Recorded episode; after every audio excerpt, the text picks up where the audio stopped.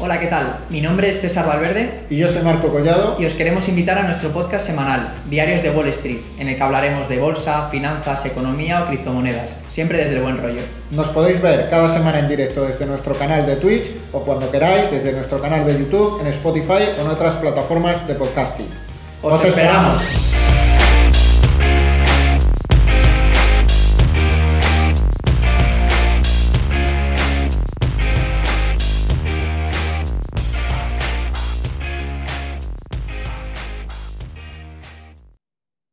Buenas, ¿qué tal? Bienvenidos otro día más a Diarios de Wall Street.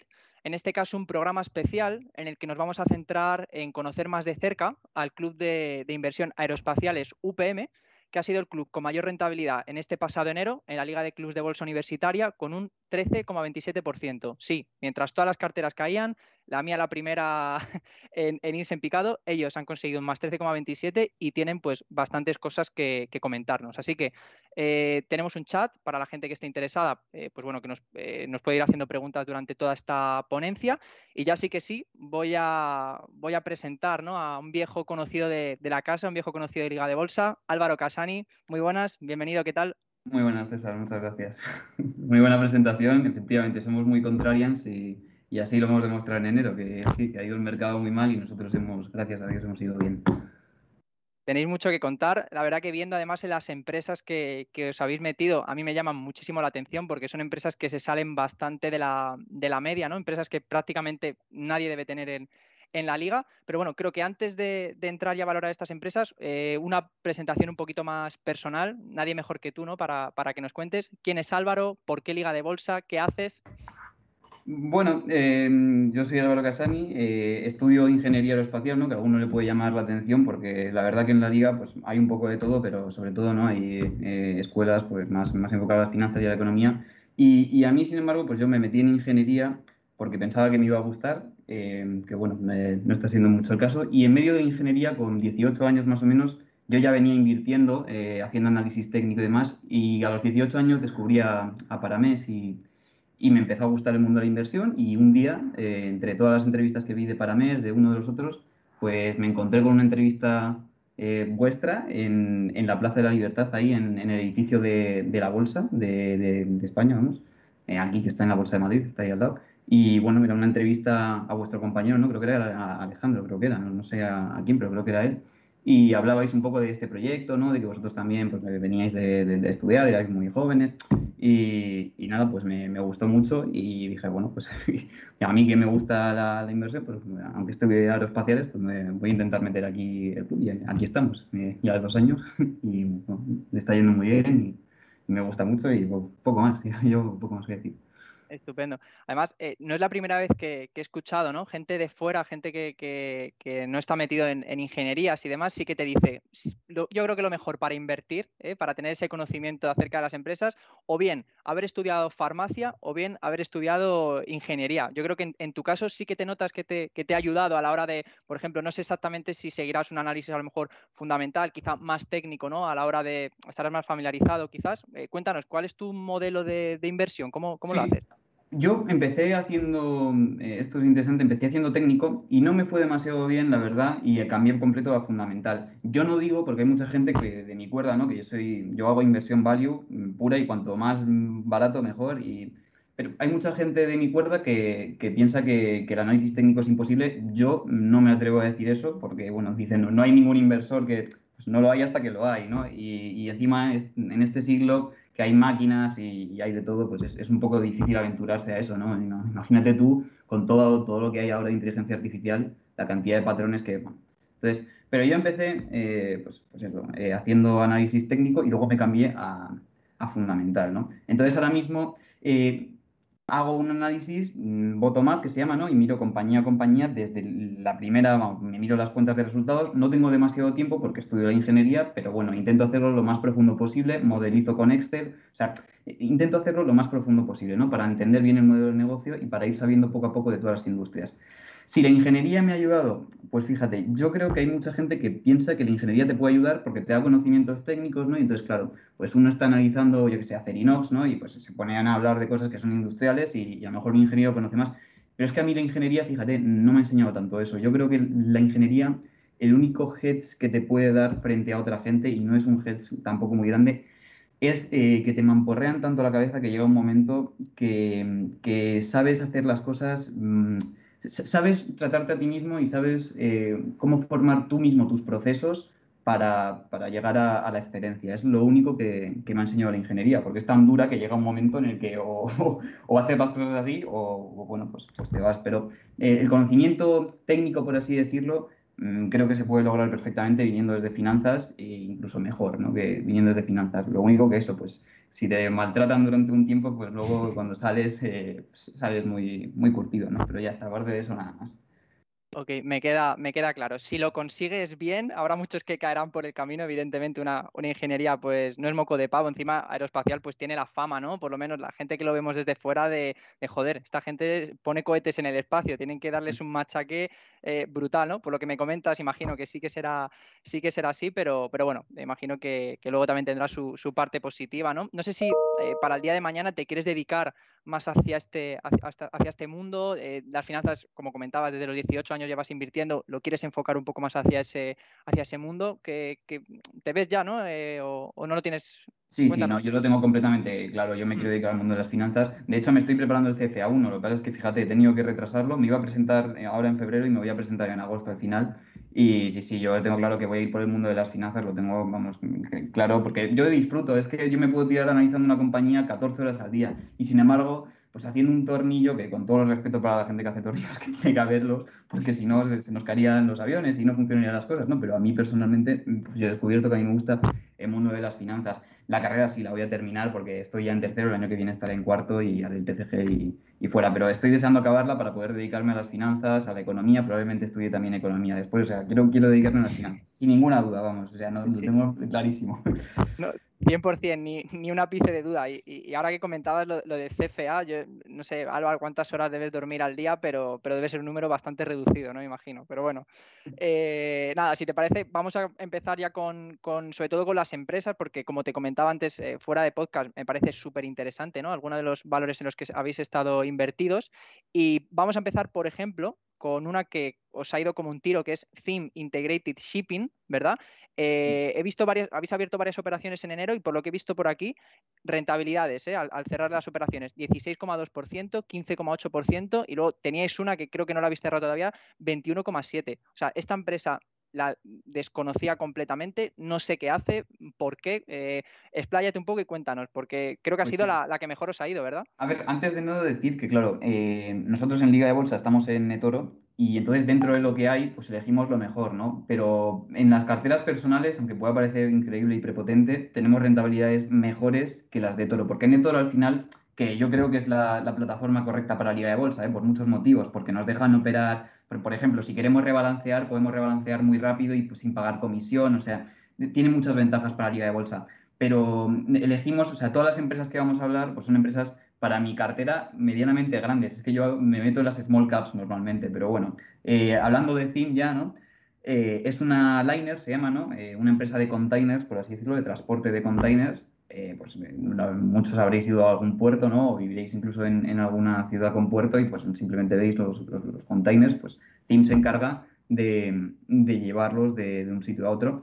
Eh, es un mercado bastante complicado de analizar porque mm, dependen de los rates que se llaman, que es simplemente el precio, o sea, los rates salen diariamente y porque no es, no es como el gas natural que vamos a hablar luego, que la mayoría de contratos son a largo plazo y no hay spot prácticamente, que spot es el precio diario. Eh, aquí sí, aquí con Timenet hay, eh, vamos, de un día para otro. Y, bueno, pues por eso es una empresa que es un poco complicado de modelizar, pero es que estaba tan barata, y ahora ya ha cambiado un poco la cosa, ¿no? Porque como dices, efectivamente ha subido un 20 y pico por ciento, pero es que está baratísima. O sea, es una empresa eh, que se creó en Israel, aunque cotiza en Estados Unidos, se creó en Israel, la, crearon los servicios nacionales de Israel y, la privatizaron por, por, 2004. Tiene varios barcos, incluso de españoles. Hay uno que se llama el CIM Barcelona, que es, son barcos medianamente viejos para, para ser containers. Y el mercado, pues, eh, por alguna razón, no ha hecho mucho caso a estas industrias durante los últimos años, porque no son SG o por cualquier razón. Y bueno, pues ahora tenemos un cuello de botella y CIM, pues CIM y muchas otras compañías pues están intentando solucionar el cuello de botella y bueno, pues evidentemente eso ha traído un aumento de los rates, que es lo que pasa cuando cuando se maltrata a algunos sectores es lo que acaba pasando, que hay al final unos costes que, suben, pues porque no hay inversión prácticamente en el sector, como ha pasado esta vez, y claro, cuando no hay inversión en el sector, pues al final decaen los barcos, no hay barcos, y, yo creo que es una situación muy difícil de, solucionar, porque claro, encima la producción de barcos ha estado parada. Y como la producción de barcos ha estado parada por los, temas de la pandemia y demás, no van a llegar barcos nuevos hasta principios del año 2023, con lo cual yo creo que este cuello de botella, aunque ya se están viendo que se está solucionando poco a poco, eh, va a durar hasta principios de 2023 cuando llegan los nuevos containers. Entonces, aunque era difícil de modelizar porque es muy difícil predecir el futuro de los rates, muy, muy difícil, teníamos tal margen de seguridad y tal convicción en que era muy difícil que se revirtiera la situación rápido que, bueno, pues metimos. Y efectivamente, para que te imagines, empezamos a comprar en 50, 52 más o menos, ahora está en 74, creo que está, o 73.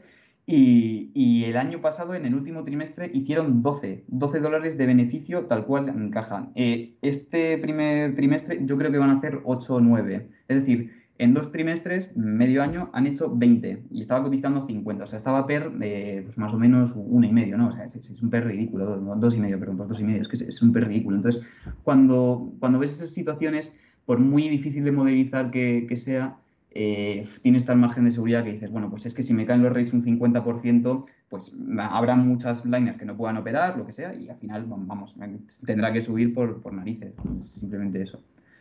Estupendo, ¿no? Además, creo que si ha habido uno, uno de los sectores ¿no? más eh, en boca quizá de, de, todos, ¿no? Con el tema de, pues bueno, estos cuellos de botella, estas inflaciones disparadas, el auge de las materias primas y demás, creo que habéis cogido una empresa que, que bueno, que ataja este problema que, que, como decías tú, ¿no? Tú dices que hasta final de 2023, cosas así, verás que esta situación sí, por lo menos principios de 2023, porque es que no, ya, digo que es que está el problema del cuello de botella, pero es que eh, eso ha venido porque a este sector, como no es SG, mm, pues no ha habido incentivos de darle inversión. Y entonces, claro, pues nos hemos encontrado al final una situación en la que hay muchísimas cosas que llevar de un sitio a otro y no hay barcos porque no se han construido durante la pandemia. Entonces, es, pues por eso es la tesis de inversión. Y, vamos, escuchándote hablar con la seguridad ¿no? con la que has defendido esta tesis, yo creo que a todos nos dan ganas de, investigar un poquito más ¿no? este, esta empresa. Eh, repito, Theme Integrated Shipping, para que le echéis un, vistazo. No está tan barata, pero por lo que dices, sigue Ya la hemos vendido prácticamente entera, como has dicho al principio, pero bueno, eh, ahí queda la rentabilidad. Sí, sí, no, y, y tanto, totalmente. Pues bueno, vamos a hablar de otra empresa, también comentabas antes, ¿no? Eh, gas natural licuado. Imagino que este Golar LNG, este LNG, irá, van por ahí los tiros, ¿no? ¿Qué nos puedes contar de esta empresa? Sí, bueno, esta empresa sí que en España es conocida, ¿eh? porque la lleva un gestor español muy conocido, para MES, la lleva de primera posición. Eh, y es una empresa que en el entorno que me muevo yo, ¿no? De value y tal, es muy conocida. Llevamos intentando o viendo si se revaloriza muchísimo tiempo y yo creo que ahora la tenemos de primera posición por, por, algo, porque pienso que ahora es, es, el momento y también nos ha dado buena rentabilidad. Eh, bueno, explico primero un poco lo que es el gas natural licuado. Eh, el gas se puede transportar de dos formas. Lo puedes meter en un gasoducto o lo puedes meter en un barco y licuarlo. Se licua a menos 263 grados, creo que es, o algo así, una temperatura, una barbaridad, vaya. Y se hace así para tener pues, que esté más comprimido, ¿no? que su densidad eh, sea menor y poder meterlo, pues, poder meter más y que sea rentable llevarlo. Entonces, eh, bueno, eh, Golar, además de, esto, ¿no? que de estos barcos que, se mete dentro del gas y los, los transporta, tiene una tecnología completamente innovadora que, bueno, aquí ya nos vamos a poner muy técnicos, ¿no? Pero en el sector del gas natural y del petróleo está el upstream, el downstream y el midstream. El downstream es la distribución, ¿no? Desde, pues yo que sé, Repsol, por ejemplo, una gasolinera es un downstream. Y el upstream y el midstream, el upstream, por ejemplo, es eh, pues la plataforma que se pone en el mar, en medio del mar, para sacar el, petróleo. Y el midstream, pues lo que te lleva desde el upstream hasta el downstream, ¿no? El barco, lo que sea. Pues Golar eh, ha desarrollado una tecnología única en el mundo, eh, única, ahora diré por qué, que integra upstream y midstream, es decir, eh, coge el propio barco, eh, en vez de montar una plataforma que es carísimo, mucho más caro que el barco, montan el propio barco encima del, agujero donde sacan el, gas y el, petróleo, el gas en este caso, aunque se puede reconvertir a petróleo, ¿eh? porque, alguna gente me ha preguntado, bueno, y si el gas natural al final no se, pues se puede reconvertir a petróleo, o sea que no pasa, ningún, no pasa nada. Eh, pero bueno, eh, coge el, propio barco y él mismo te lo, te lo o, o, licua, como, como, quieras decirlo, y lo lleva luego a, a puerto, o sea, él lo hace todo. Y entonces es una, la verdad es que eh, es una tecnología muy innovadora. Lo ha intentado también Shell y lo ha intentado BP, dos compañías eh, petrolíferas más grandes del mundo, probablemente, no sé si habrá alguna más, no sé si pues, Petrolux, no sé, a lo mejor hay alguna más, o Slumberger, a lo mejor, pero vamos, de las más grandes del mundo, y no lo han conseguido. O sea, mm, Shell no sé si se ha gastado 900 millones o 1000 millones en, en este plan, que es casi la capitalización de Golar, y no lo han conseguido. Entonces tienen una tecnología única en el mundo que no tiene nadie más. Y, bueno, pues encima está muy barata, porque por varias desgracias, que bueno, eh, pues eso, está muy barata injustamente porque el mercado pues, piensa que la directiva es muy mala, que el sector no es SG, que es completamente falso, porque el gas natural si es algo es muy SG porque deja mucho menos residuo que, el petróleo, que es, vamos, de los, de los combustibles eh, es el que, que, menos. Entonces, pues, pues fíjate, los combustibles eh, convencionales, claro. Entonces, bueno, hablando de números, ¿no? Eh, para que veas lo barata que está Golar, tenemos la parte de shipping, esto hay que decirlo también, tiene una parte de shipping que es uno de los motivos por lo que está tan barata, que tiene una parte de shipping que tiene muchísima deuda. Y entonces, claro, cuando tú ves eh, Golar en una página como Market Screener o alguna de estas páginas, pues claro, te sale con una deuda descomunal, pero es que es una parte del negocio y va asociado a cada barco. O sea, es un sector maravilloso porque si tú tienes muchísima deuda en un barco, eh, pues lo puedes dejar quebrar y ya está, y, se lo queda el banco o lo, que sea. Entonces lo, vendes como chatarra o lo que sea, pero eh, tú no te comes el marrón si, si es solo un barco. Entonces, claro, pues eh, está genial porque la, división de deuda está muy apartada y no va a afectar a ninguna de las otras divisiones. Esa división que es de shipping, que es el midstream de toda la vida, es decir, el llevar el, gas natural desde la plataforma hasta el puerto, eh, nosotros lo valorábamos como cero, cero dólares, pero ahora mm, van a hacer, van a crear una compañía, ¿no? Eh, se va a quedar, va a vender casi todos los barcos y se va a quedar más o menos con el, no sé si es con el 25 o con el 50, creo que es con el 25% de la compañía nueva y la compañía se va a llamar Cool Company y Golar eh, tiene un stake que vale unos 125-150 millones. Es decir, que nosotros una parte que valorábamos ya cero desde el principio, ya nos van a dar 150 millones. O sea, para que veáis que siempre lo hago desde la forma conservadora y demás, y aún así nos van a dar más de lo que nosotros pensábamos. Y luego tienen la parte del FLNG, que es la tecnología esta que digo, que es brutal. Eh, tienen un barco ya operando que se llama el Gili, con H, y hace más o menos 40 millones de Vita eh, al, mes, al, perdón, al trimestre, con lo cual son 160 millones al, año. Después va a entrar ahora en 2023, que estamos ya al lado, faltan 10 meses, otro barco que va a dar otros 200 millones de Vita, unos 100 millones de flujo de caja netos. Y es decir, tenemos ahí más o menos 200 millones de flujo de caja eh, todos los años. Es muy importante en este sector, como lo he dicho antes, Mm, casi nunca se trabaja spot. Es decir, si, tienes que trabajar spot, que es a diario, todos los días, es decir, con el precio que sale todos los días, tienes un problema, porque los barcos, como hemos comprobado, los barcos de gas natural a diario son muy caros. Entonces se trabaja porque hace falta mucha infraestructura y, se, trabaja con contratos a 20 años. Es decir, Gili y Jimmy, bueno, Gili no, Gili tiene que rolear contrato ahora, pero Jimmy va a tener contrato para 20 años. Son 20 años de 100 millones de free cash flow ajustados a inflación, completamente protegidos y con un plus si el petróleo sube como está, como está subiendo ahora. Entonces, más o menos en esa división tenemos 200 millones eh, de free cash flow prácticamente libres de deuda todos los años. Creo que en líneas generales ha quedado bastante claro por qué habéis entrado en, en Golar LNG y yo tengo una, una consulta, una pregunta que hacerte. Eh, claro, ahora mismo, eh, gas licuado, gas, no paramos de escuchar, pues, en fin, Rusia decide abrir otro nuevo gasoducto dirección China, ya no, en fin, puede que tenga problemas a la hora de pues, Europa, ¿no? De importar el gas, países como por ejemplo Dinamarca, Noruega, Alemania, que dependen mucho del gas ruso. ¿Crees que Golar, en este caso, puede beneficiarse? ¿Operan otros mercados que quizá, no sé, lo habéis tenido en cuenta a la hora de, entrar aquí? sí que puede beneficiarse porque mm, no, no de forma directa, pero sí de forma indirecta. No de forma directa porque los contratos, ya digo, no se trabaja spot a día a día. Hay otras empresas que trabajan a diario, pero Golar no es la forma que tiene de operar. Pero sí se beneficia porque eh, esto es un poco rebuscado, pero bueno, ya que fíjate, es que ni se me había ocurrido. Hay, el TTF se llama, es el futuro de gas holandés que cotiza en Europa. Claro, cuando no hay otro gas entrando a Europa, ese gas aumenta todo lo que pase a Golar le, beneficiará si el Nord Stream está parado, pero bueno, si no, pues no pasa nada, es que está muy barato, o sea, da igual. Ok, vale, vale, nada, nos, nos, queda, nos queda muy claro. Y mm, bueno, ah, claro, escuchando estas, estas empresas, ¿no? estas small caps que poca gente lleva, a mí me gustaría saber ¿Cómo, ¿Cómo, conoces este tipo de empresas? ¿Mediante screener, leyendo a la comunidad pues, en Twitter, contactos? ¿Cómo es un poco el, modo que tenéis de, investigar esto? Cimi Golar las conozco por gestores españoles. HelloFresh, que es la otra que tenemos, la conozco por screener. Eh, entonces, pues depende de... Por screeners hay muchas, lo que pasa es que los screeners suelen entrar más las las, mid, las que son más pequeñas o mid small. Estas que son un poquito más grandes ya no entran tanto. Pero bueno, por, estas por gestores españoles y HelloFresh, que es la otra, eh, la, la, conocemos por, por un screener que hicimos. Entonces, esos son los dos medios principales. Luego también vas leyendo, pues por ejemplo, Golar, vas leyendo tal y te acabas encontrando Cosmos o New Fortress, que son otras empresas. Entonces, pues de una empresa vas a otra y luego a otra, pero principalmente screeners y gestores. Ok, Vale, eh, comentabas ahora HelloFresh. No sé si la englobas, eh, creo que es una de las posiciones ¿no? que más, o de las empresas que más te gustan para este año 2022. Sí, sí, HelloFresh. tuyo.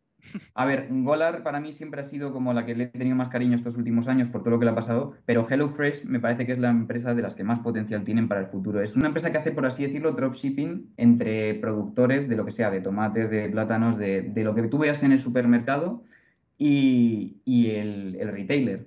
Entonces, en vez de haber tantos intermediarios, un Mercadona que además tiene antes una, distribuidora para, con logística y demás, y lo llevan todo directamente a la puerta de la casa y es con unos precios eh, muchísimo más baratos, un 20% más baratos que los supermercados normales y con un margen bruto, porque los márgenes brutos de explotación de las empresas alimenticias no suelen ser muy altos, pero HelloFresh, sin embargo, tiene un, margen muy grande, entonces eh, genera una caja muy grande y con, poca, con poca inversión, o por, lo menos menos inversión que Mercadona, que tiene que tener, además de los almacenes, tiene que tener pues, un montón de, cosas. ¿no? Está a 11 veces beneficios, pero esto es muy importante. Yo le quiero recomendar a todo el mundo una cosa que es fundamental para analizar empresas, que es que miren bien la cuenta de resultados. Si tienes también alguna otra empresa en el, en el radar, eh, además de, de Golar, bueno, con esas dos vamos servidos, pero por si quieres comentar alguna más.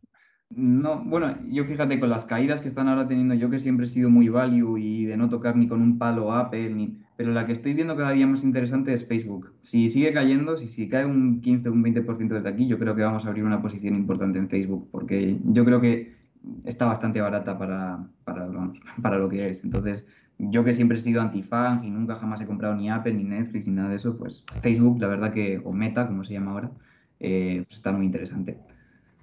Pero bueno, no, no la voy a comentar porque yo creo que la conoce todo el mundo y no, no, voy a, no voy a añadir nada que la gente no sepa, yo creo. Per 15, una buena empresa, bueno, muy bien. Total, sí, sí. No, aquí nos ha quedado claro que aquí hay que buscar empresas mucho más retorcidas, ¿no? Entre comillas, que la gente no, que la gente no conozca, sí, sí. Y mm, Álvaro, quería también eh, preguntarte, o bueno, o comentar, ¿no? Porque eh, comentamos también fuera de micro que viejo conocido, porque el año pasado también participaste en, en Liga de Bolsa con el club de inversión Ineco Asset Management, conseguisteis un 30%, bueno, 29,55, lo cual pues también es una absoluta barbaridad. Y mi pregunta es esta, eh, ¿notas que ha evolucionado eh, tu, modo de, invertir, tu modo de, no sé, de gestionar el capital, el riesgo? No sé exactamente, ¿te considerarás un mejor inversor más completo, no? Entiendo, en un año. Muchísimo, muchísimo, claro que sí. Eh, bueno, yo diría que mejoro cada día, ¿no? Ese es el objetivo y sí, sí, de un año a otro es que son casi ya un año y medio y desde entonces yo, desde que empecé la primera liga de bolsa, yo creo que he mejorado muchísimo. Encima ese año cometimos un error muy grande el año pasado, que yo lo tengo en cartera personal todavía, que es técnicas reunidas, porque opera a, un maldito 1% de margen de explotación y a partir de ahora me fijo muchísimo en los márgenes de explotación eh, y fue un error muy grande y por eso yo creo que fue una de las razones porque teníamos el, el 20% de la cartera y nos cayó un, un 30% creo en un día. Y entonces, bueno, pues por eso no quedamos mejor de lo que, bueno, quedamos bien, pero, pero podríamos haber quedado mejor. Y sí, sí, por ejemplo, con ese error, eh, pues mejoramos nuestro, nuestra metodología, yo personalmente, y bueno, ahora me fijo mucho en los márgenes. Mm, quería preguntarte también, eh, para indagar un poco más acerca del club, eh, ¿cada cuánto reunís? ¿Cómo gestionáis? Eh, pues bueno, ¿hacéis votación simple? ¿Cómo, cómo, cómo se Es que como somos un, grupo, somos un grupo de amigos, entonces funcionamos con mucha naturalidad, la verdad, porque somos un grupo de amigos. Entonces mm, tenemos un grupo de WhatsApp y luego no, es que nos vemos nosotros cada semana, entonces comentamos un poco por encima nosotros, es que nos vemos, ya te digo, todas las semanas porque somos amigos, entonces pues funcionamos casi como, como un grupo de amigos más que como, como un club a la usanza, ¿no? Pero, hombre, lo suyo yo creo, el año pasado nos reuníamos una vez al mes y, este año que ya somos muy amigos, pues ya todas las semanas nos vemos. Entonces, y eso, hablamos pues cuando estamos cenando, cuando estamos por ahí, pues hablamos un poco de cada empresa y ya está, y, tomamos las decisiones. Pero bueno. Así sale muy fácil, está claro. Nada, nada como con amigos, sin duda. Y mm, bueno, ya que estamos prácticamente terminando, eh, preguntarte también, ¿algún proyecto presente o futuro que nos quieras compartir? Eh, acabar la carrera, yo creo que es el, gran proyecto, ¿no? Ahora mismo. No, para, para mí los grandes proyectos son la carrera y el CFA y luego, porque yo pienso que primero para poder tener algún proyecto así, primero hay que poder aportar algo, ¿no? Y yo, pues sí, evidentemente para tener 21 años, pues a lo mejor sé bastante inversión, pero no puedo aportar nada en comparación con gente que tiene 20, 30 años de experiencia. Entonces, Primero a mí me gustaría eh, pues terminar la carrera, estudiarme bien los tres CFAs, seguir estudiando, seguir estudiando y a lo mejor pues dentro de tres o cuatro años abrirme alguna página web, ir comentando estas, estas tesis o, bueno, o trabajar en algún fondo de inversión o lo que sea, ya las oportunidades que se me abran, ¿no? Pero de momento en eh, la ingeniería aeroespacial terminarla y los CFAs machacarlos y, ya está, nada más. Y, nada más, ¿no? Como, y, ya, está, ya, con eso eh, ya estaría, ¿verdad? Parece fácil eh, escuchándote, ¿no? Em, quería también, bueno, ya que tienes esa experiencia, ¿no? Que llevas operando en los mercados desde los 18 años, que ya has participado en Liga de Bolsa. Bueno, para la gente joven, ¿no? Eh, gente, por ejemplo, de primer año que acaba de apuntarse a la liga, que, seguro que, nos está escuchando ahora luego, o luego por Spotify o en cualquier plataforma de podcasting, ¿qué consejo le das? tú que ya estás más curtido con esto. Bueno, pues el primer, el primer consejo que le daría es que se vea las conferencias anuales de Bestinver de la época, bueno, no iba a decir época buena de Bestinver, ahora seguro que también es buena época, pero la época donde estaba para mí Álvaro Guzmán, en, desde 2008 a 2014 están todas subidas en Internet, ese sería mi primer consejo, porque eso eh, te va, independientemente de que te guste más el value, el growth, el análisis, te, te va a dar una pasión por, por la inversión, porque tienes la suerte de ver a alguien que lo hizo en español, tres personas que lograron una rentabilidad, fueron el mejor fondo de inversión del mundo. Eh, y lo tienes en español, tienes esa suerte, entonces yo lo aprovecharía. Y luego, lo más importante es que se metan con las compañías, bueno, depende, cada uno tiene su estrategia, ¿no? Pero si se van a meter en análisis fundamental, que se metan a fondo y que se equivoquen, que se metan a fondo y cuando se equivoquen y se peguen la torta, por ejemplo, con técnicas reunidas, que sepan por qué se han metido la torta y ahora, a partir de ahora, voy a mirar con qué margen bruto de explotación eh, generan, porque si operan al 1%, en cuanto pase una catástrofe, se me va a ir la empresa al guano. Entonces, eh, eso diría que es lo más importante, que, que, se metan a fondo y que cuando se equivocan sepan por qué se han equivocado y se vuelvan a meter a fondo y sigan y así pues, acabarán aprendiendo. O sea, muy buen consejo, la verdad. Yo creo que, para aprender hay que, hay que remangarse y muchas veces mancharse, ¿no? Y tirarse al barro, como tú, como tú bien dices. Y, bueno, yo creo que ya sí que sí, para terminar, eh, te veo muy activo, ¿no? En todo el tema de la comunidad de, pues, de inversión. No sé si tienes algún inversor de referencia, alguna cuenta que nos recomiendes seguir en redes sociales, algún libro, no sé. Bueno, pues que os puedo decir. A ver, eh, para mí es que ahora está siendo muy criticado para mí es, porque era el que hablaba al final, ¿no? Pues para mí es inversor de referencia, sobre todo por el cariño que le tengo, ¿no? A lo mejor los que están en Advalor ahora son mejores, pero son mi, mi referencia. Luego creo que el mejor equipo de gestión en España está en Bestinver ahora mismo, porque creo que tienen gente muy preparada y que lo hacen muy bien. Y, y bueno, luego pues si me pones ya libros, te diría que es que para empezar, pues yo qué sé, todos los, los, dos que tiene eh, Graham, ¿no? El de Security Analysis, por ejemplo, ese que son 800 buenas páginas, la verdad, hay que dedicarle un verano, pero ese libro a mí me cambió por completo la forma de ver la inversión, pero por completo, y te lo explica todo muy bien. Y no sé, en cuanto a podcast y demás, recomiendo dos. Recomiendo. Eh, hay uno que se llama. En, español están los dos. Eh, ¿cómo, ¿Cómo se llama? Momentum Financial son unos que están muy bien. Son unos chicos así, treintañeros, y están formando una comunidad magnífica, tienen un Discord y, de todo, si lo buscan, Momentum Financial, es completamente en español. Y luego Los Locos de Wall Street, que también que tiene un podcast por ahí también y, está muy bien. Y a mí me, gusta mucho Edgar Fernández Vidal, que es uno de ellos, me, encanta y, también lo tengo como, los tengo como referencia los dos. Estupendo, qué bueno, pues bueno, creo que hemos hecho un buen repaso, ¿no? De tanto de las eh, los principales valores que os han hecho ganar en el mes de enero el, premio ¿no? al club con mayor rentabilidad. Hemos hablado un poco también de la situación actual, recomendaciones. Yo creo que al final, pese a los pequeños problemas de sonido, Pero ha quedado un problema bastante, bastante completo y comentar que bueno, que este podcast, eh, bueno, eh, este stream luego lo pasaremos a podcast, lo podéis escuchar pues en, vuestra plataforma de podcasting de, confianza. Y yo creo que, poco más. Agradecerte, Álvaro, tu tiempo. La verdad que eh, creo que ha quedado todo francamente claro. Nos has abierto los ojos, ¿no? para, para ver otro tipo de empresas que quizá a veces no están bajo nuestro radar y que, bueno, que nos sirven, ¿no? Para ver que hay vida más allá de las funk, ¿no? De las típicas Nvidia y alguna de estas así, así grandes y que, que bueno, yo verdaderamente pues, pues te lo agradezco, ¿no? A mí me ha servido de mucho, la verdad. Pues nada, muy muchas gracias, César. Pues nada, ya nos despedimos por aquí y nos vemos, bueno, nos vemos ya mañana con el podcast semanal. Agradecer a toda la gente que, bueno, que nos ha escuchado y que nos escuchará más adelante y, y nada, un fuerte abrazo a todos.